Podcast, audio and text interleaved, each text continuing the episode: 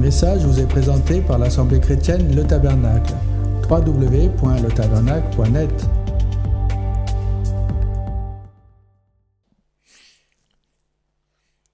Message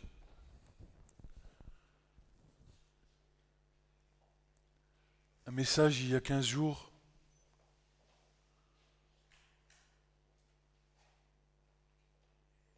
ou plutôt quelques semaines, je me souviens plus très bien.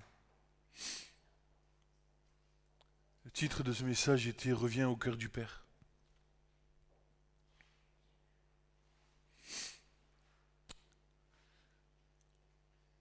Mais pour beaucoup, pour beaucoup, revenir au cœur du Père est un combat. Et il ne serait pas il ne serait pas juste en tant que frère, en tant qu'enfant de Dieu, en tant qu'être humain, de crier à plein gosier, reviens au cœur du Père, sans en donner un message.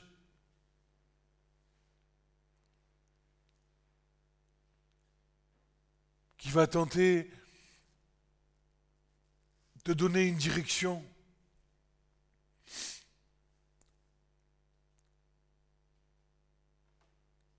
de donner des instructions.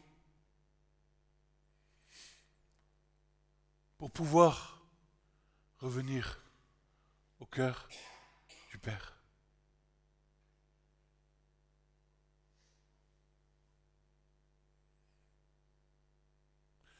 David, le roi David, dont notre frère disait qu'il avait été oint trois fois,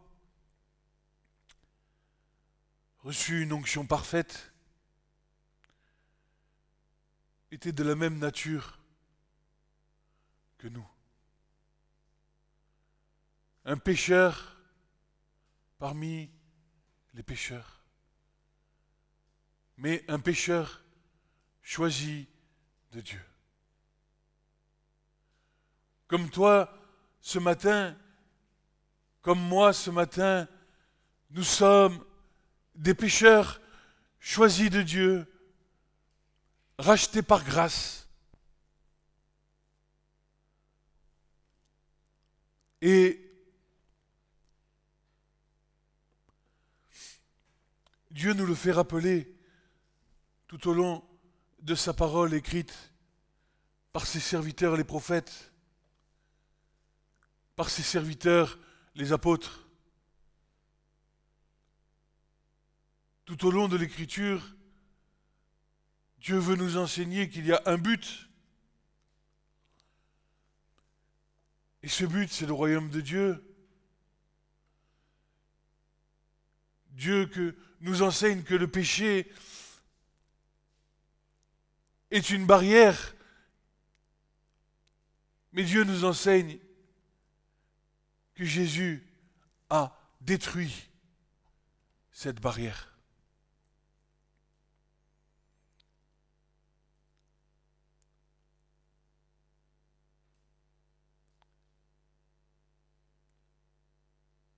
Aujourd'hui, beaucoup d'entre nous, d'entre les élus de Dieu, d'entre ceux qui ont été marqués par le sceau de l'esprit à cause des événements de la vie.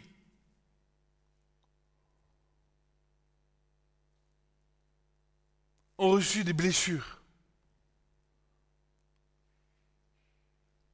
Ils ont été blessés, meurtris, et parfois même au sein de l'Église, rejetés.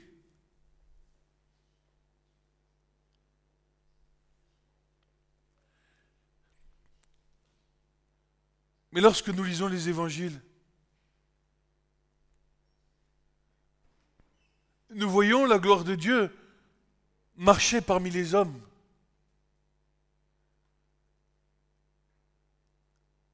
Et lorsque nous écoutons ces enseignements,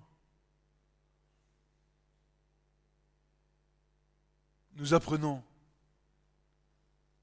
que Jésus aime les pécheurs. Il venait marcher au milieu des publicains, il mangeait avec eux. Dans les quartiers les plus malfamés d'Israël, il était avec eux. Jésus a dit, je ne suis pas venu pour ceux qui sont en bonne santé. Je suis venu pour les malades.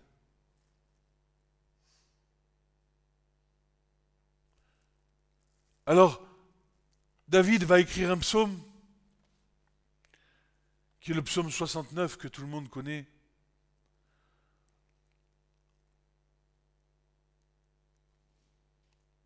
David écrit ce psaume, Sauve-moi, ô Dieu, car les eaux me sont entrées jusque dans l'âme. Je suis enfoncé dans une boue profonde. Il n'y a pas où prendre pied. Je suis entré dans la profondeur des eaux et le courant me submerge.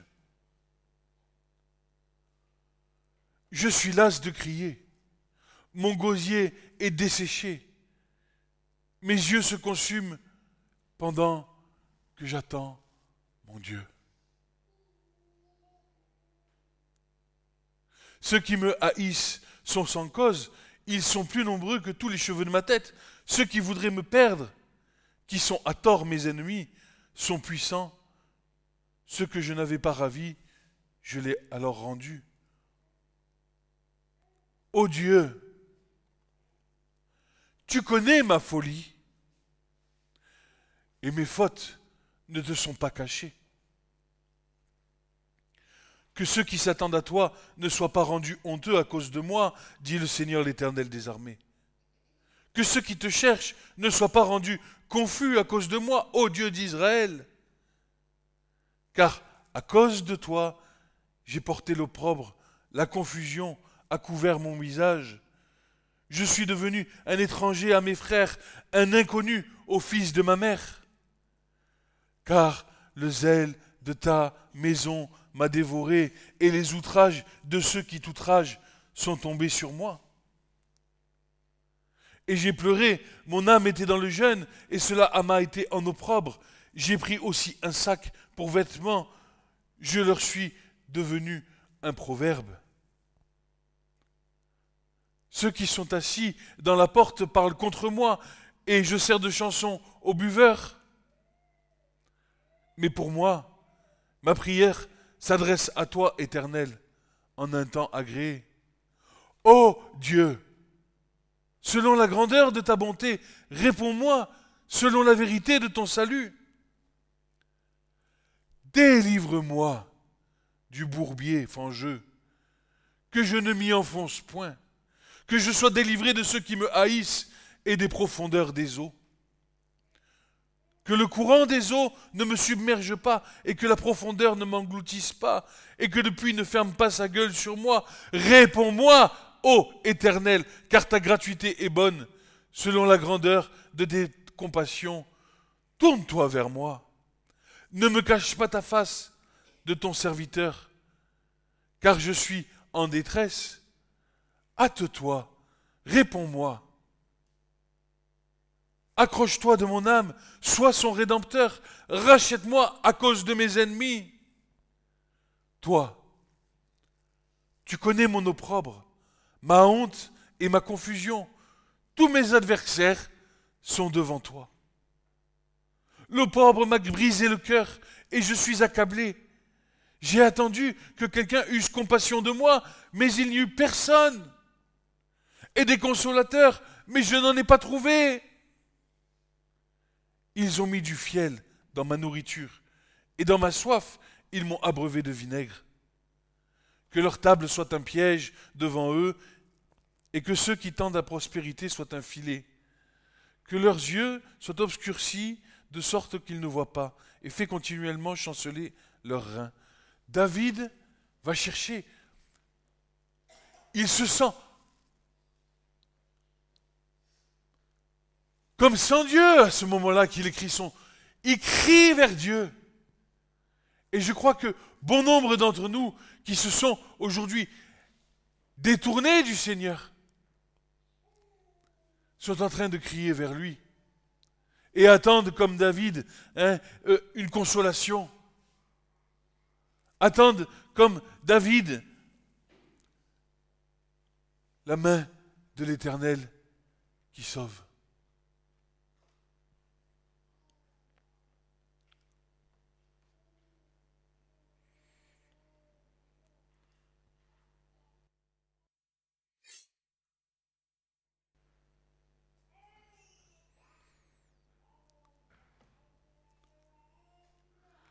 Lorsque nous marchions dans une ancienne vie, selon le train de ce monde, nos consciences étaient donc cautérisées par la noirceur de nos péchés. Nous étions alors insensibles aux appels du Saint-Esprit, désirant nous prévenir du méchant, tenant devant nous, nous conduisant dans le chemin de la perdition. Pour autant, son grand amour, dans son grand amour, Dieu ne nous a pas laissé continuer cette vie. Car sensible au cri de nos cœurs, et le mystère est grand, car qu'est-ce que l'homme pour que tu te souviennes de lui? Il lui plut de révéler Christ en nous, afin de nous arracher à la puissance des ténèbres pour nous transporter dans le royaume du Fils de son amour. Depuis ce jour, nous sommes en marche, à l'image du peuple d'Israël, vers la terre promise. Aussi, comme eux, comme pour le croyant, Jésus-Christ, pardon, comme pour le croyant en Jésus-Christ, le chemin est long. Il ne dure pas 40 ans, mais toute une vie dans laquelle nous trouverons la joie des victoires, mais aussi la terrible sensation d'ingratitude lorsque la chute intervient. Le sujet sur lequel je souhaiterais m'entretenir est celui-ci, car combien sont nombreux dans les temps que nous vivons les enfants de Dieu ayant connu les richesses de la grâce de Dieu se sont écartés pour un temps du chemin qui mène vers la vie éternelle.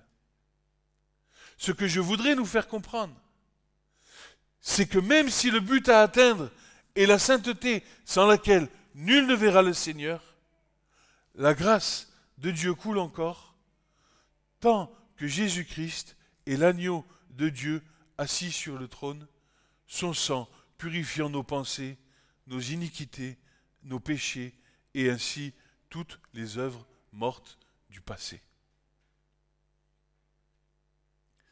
Ainsi, ce message s'adresse d'une part à tous ceux pour lequel le Christ est venu mourir sur cette croix, et à tous ceux qui le suivent dans la résurrection. Accepter la faiblesse de notre humanité, notre chair faillible, à plusieurs égards,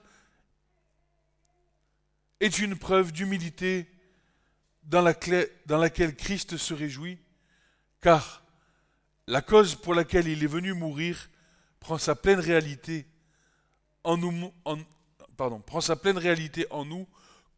nos, nos échecs face à sa sainteté et à la grandeur de son nom.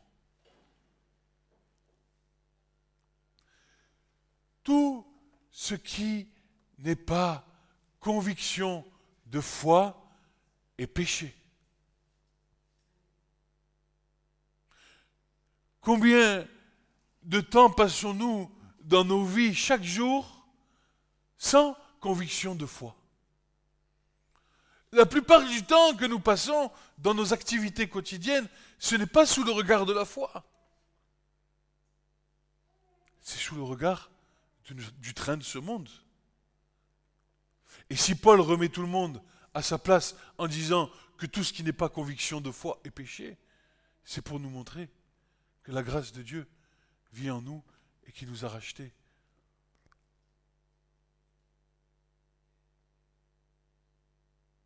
Même si nos pensées impures, nos iniquités, nos péchés sont devant le Père une abomination, comme le déclare l'Écriture, il n'en demeure pas moins que Christ aime le pécheur qui, dans son amour, s'est livré pour lui à la croix.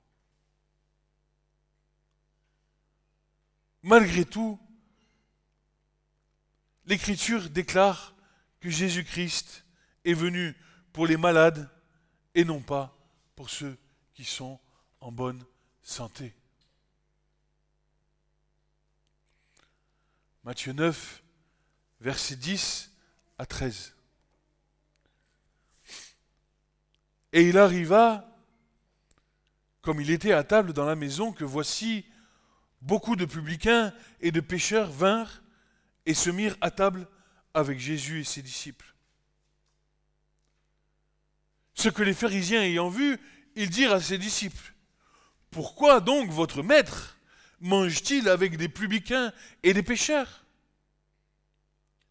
Jésus l'ayant entendu leur dit, Ceux qui sont en bonne santé n'ont pas besoin de médecins, mais ceux qui se portent mal, eux, en ont besoin.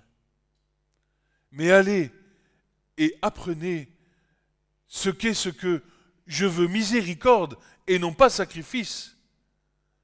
Je suis, je ne suis pas venu, pardon, je ne suis pas venu appeler les justes, mais les pécheurs. Alors, la question se pose.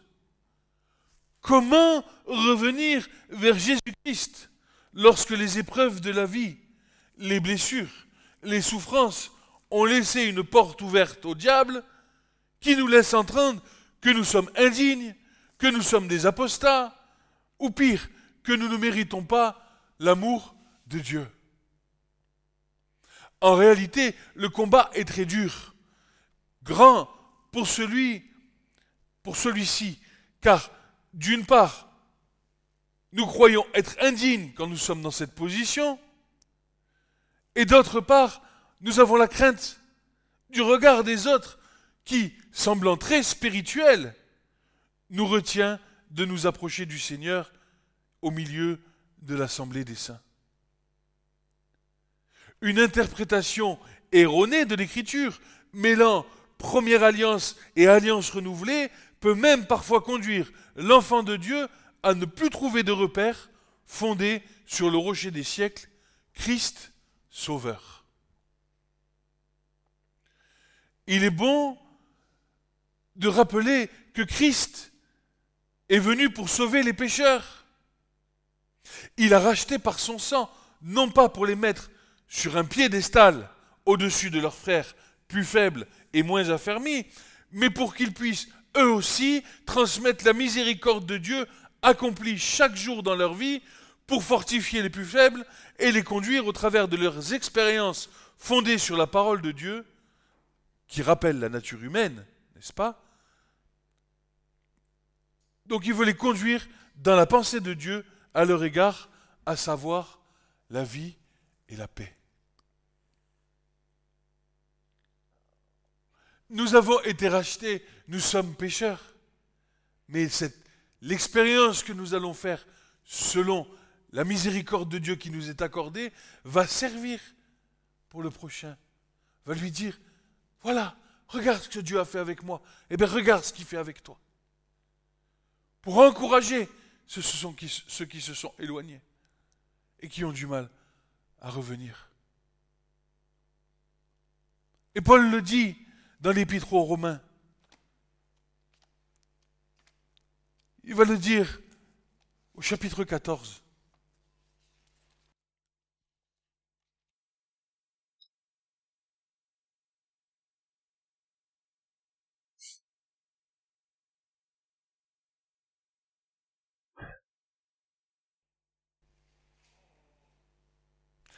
Or,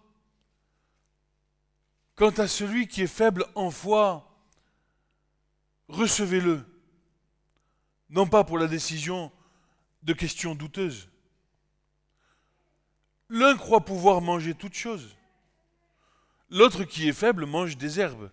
Vous comprenez qu'il est parlé de nourriture spirituelle ici, n'est-ce pas? Que celui qui mange ne méprise pas celui qui ne mange pas, et que celui qui ne mange pas ne juge pas celui qui mange, car Dieu l'a reçu. Qui es-tu, toi qui juges le domestique d'autrui? Il se tient debout ou il tombe pour son propre maître? Et il sera tenu debout, car le Seigneur est puissant pour le, tenir debout. L'un estime un jour plus que l'autre, l'autre estime les jours tous égaux mais que chacun soit pleinement persuadé dans son propre esprit.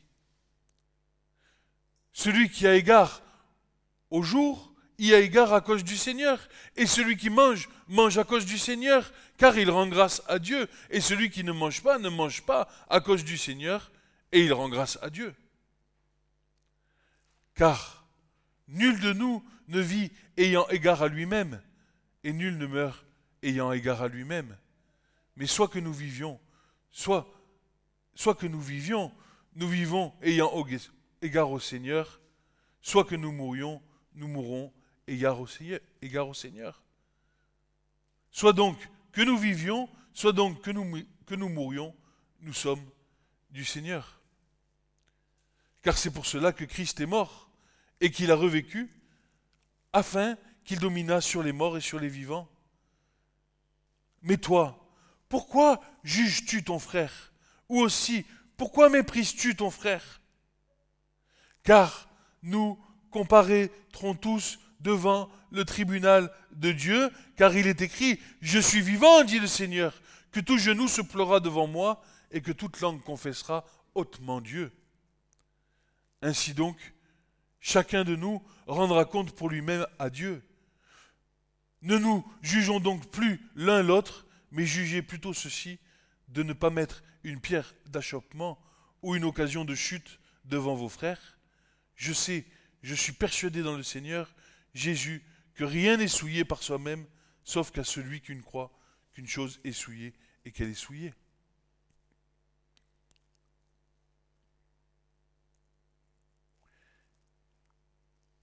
Un petit peu plus loin, au verset 22, il dira ceci, Toi tu as de la foi, et là, là devant Dieu, bienheureux est celui qui ne juge pas lui-même en ce qu'il approuve, mais celui qui hésite, s'il mange, est condamné, parce qu'il n'agit pas sur le principe de la foi.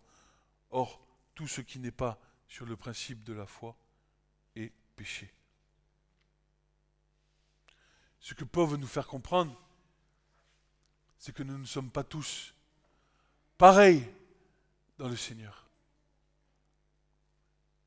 Les uns ont reçu une grâce particulière, les autres une grâce différente. Et parce que des fois, tu vois pas ton frère pareil que toi, tu ne le vois pas dans le même niveau de foi qu'il t'a été accordé par grâce, tu vas porter un regard de jugement en disant, mais il faut que tu sois comme ci, il faut que tu sois comme ça. Mais ça regarde le Seigneur, parce que c'est le Seigneur qui fait l'œuvre en lui.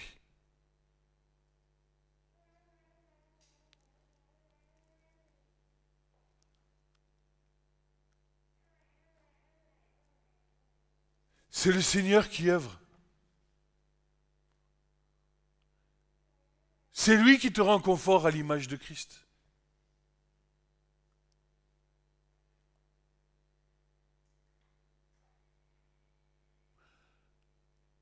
Alors je voudrais te dire ce matin,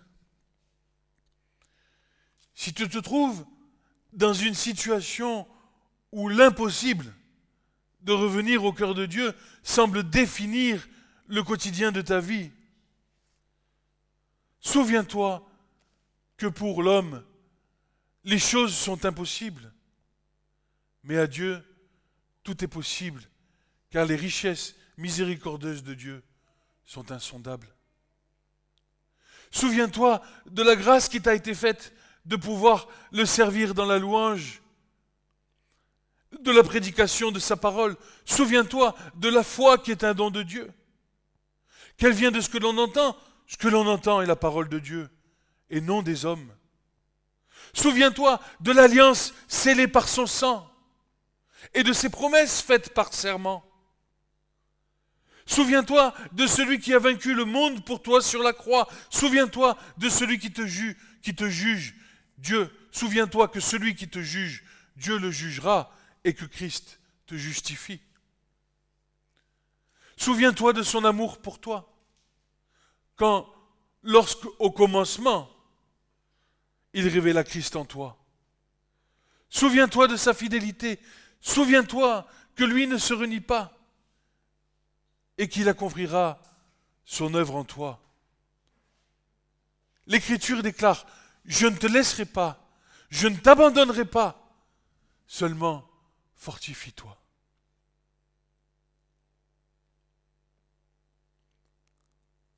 Pour les frères et sœurs qui tiennent debout encore par la grâce de Dieu, s'il te plaît, ne t'enorgueillis pas, car celui qui croit être quelque chose, il se séduit lui-même. Galates 6, 1 à 4. Frères, frères, quand même un homme s'est laissé surprendre par quelque faute, vous qui êtes spirituels, redressez un tel homme dans un esprit de douceur, prenant garde à toi-même, de peur que toi aussi tu ne sois tenté. Portez les charges les uns des autres et vous accomplirez la loi du Christ. Car s'il n'étant rien, quelque chose, quelqu'un pense être quelque chose, il se séduit lui-même. Mais que chacun éprouve sa propre œuvre, et alors il aura de quoi se glorifier relativement à lui-même seulement, et non relativement à autrui. Tu comprends? Avant de poser ton regard sur l'autre, commence par regarder toi. Et si tu es capable de te glorifier parce que tu es, rends grâce à Dieu. Ou plutôt regarde tes faiblesses et humilie-toi devant Dieu. Parce que chacun doit porter son propre fardeau. Jésus dira ceci, que celui qui veut me suivre prenne sa croix. Et je me rappelle d'une scène de l'Écriture où quand Jésus portait sa croix, il y avait son frère hein, euh, Siméon, ou Simon le Cyrénéen, qui est venu l'aider à porter sa croix. Il n'est pas venu lui mettre un peu plus sur son dos.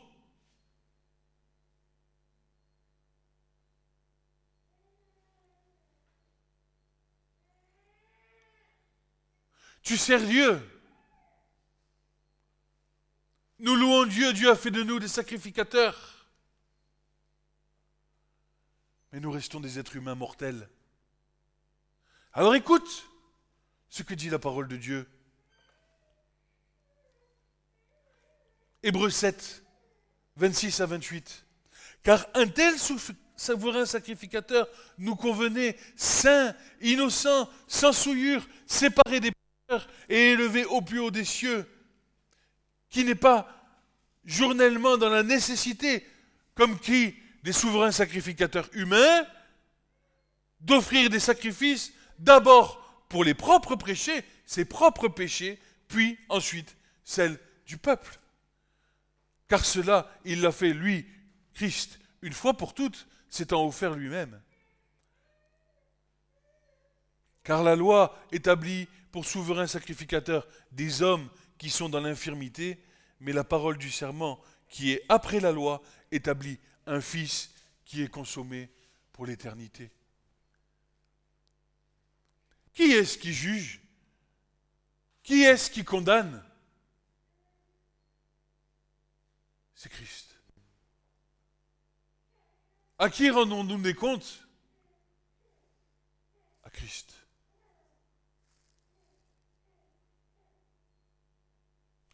Alors soyons tous dans un même sentiment de compassion, d'amour, de miséricorde et de justice, bien sûr, laquelle nous fait rendre participants au royaume de Dieu dans les choses justes, dans les choses saintes, dans les choses qui sont bonnes. Mais n'oublions pas que nous sommes faits de chair. Et ne soyons pas imbus de notre propre personne, mais avec patience, amour, persévérance et grâce de Dieu, soyons victorieux dans l'accomplissement de la loi qui se résume à l'amour. Jésus va prendre une parabole qui va tous nous remettre d'aplomb. Jésus répondant dit ceci, Luc 10, 30, 30 à 37. Un homme descendit de Jéricho, tomba entre les mains un homme, un être humain,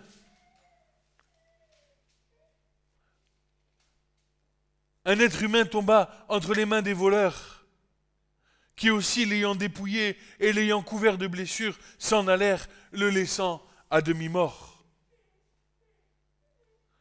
Or par, aventure, un sacrificateur descendait par ce chemin-là, et le voyant, passa outre de l'autre côté.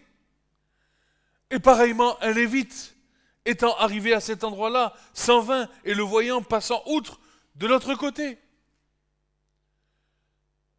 Mais un samaritain, allant son chemin, vint à lui, le voyant, fut ému de compassion, s'approcha et banda ses plaies, versant de l'huile et du vin, et l'ayant mis sur sa propre bête, le mena dans l'hôtellerie et ayant soin de lui.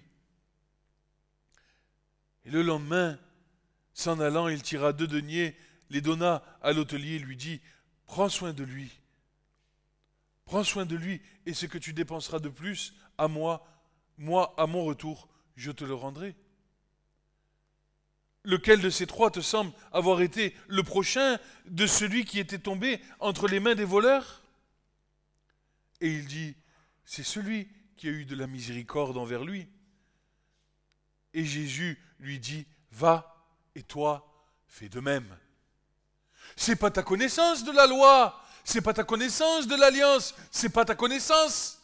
C'est pas euh, euh, le bon samaritain, il n'a pas dit t'as fait ci, t'as fait ça, t'as fait ça, c'est pour ça que euh, t'a. Il n'est pas venu lui rajouter des fardeaux sur le dos.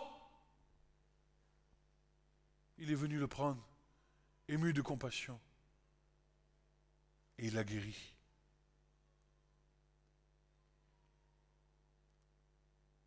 Faisant donc comme cela,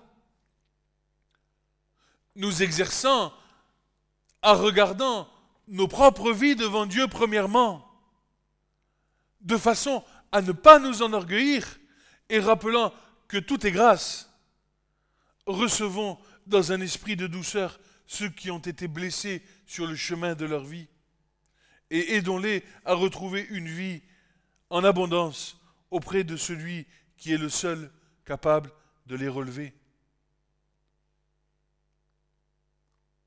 Il est le seul capable de les restaurer.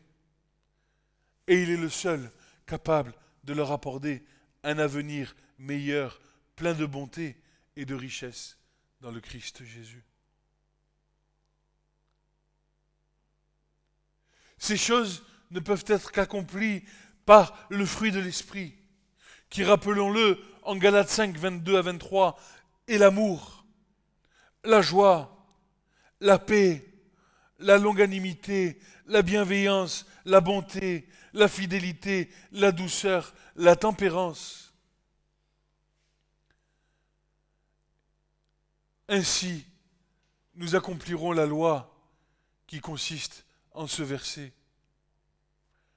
Tu aimeras ton Dieu de tout ton cœur, de toute ta force et de toute ta pensée, et tu aimeras ton prochain comme toi-même. Amen. Voilà. Le message ce matin était court parce que je n'ai pas eu beaucoup de temps dans la semaine. Mais le Seigneur m'a rappelé qui nous étions.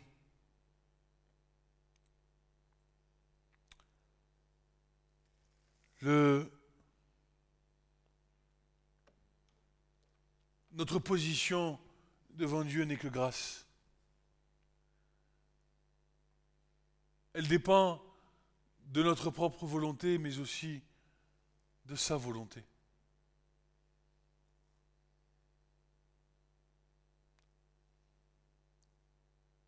Et je veux penser à tout ce que nous avons pu dire, tout ce que nous avons pu faire, tout ce que nous avons pu penser à la place de Dieu.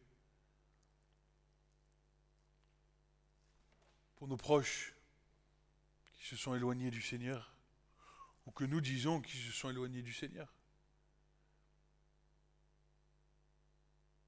Mais leur cœur souffre. Et nous devons être prêts à les recevoir tels qu'ils sont.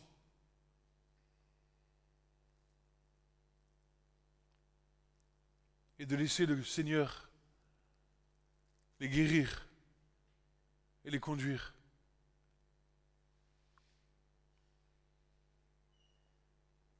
Nous devons être prêts. Parce que les temps sont courts.